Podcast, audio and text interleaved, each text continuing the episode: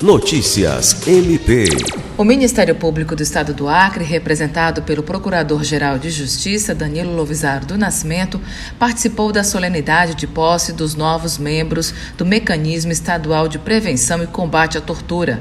O evento, promovido pela Secretaria de Estado de Assistência Social e Direitos Humanos, na última quarta-feira, 7 de junho contou com a presença de representantes de diversas instituições com atuação na área de direitos humanos.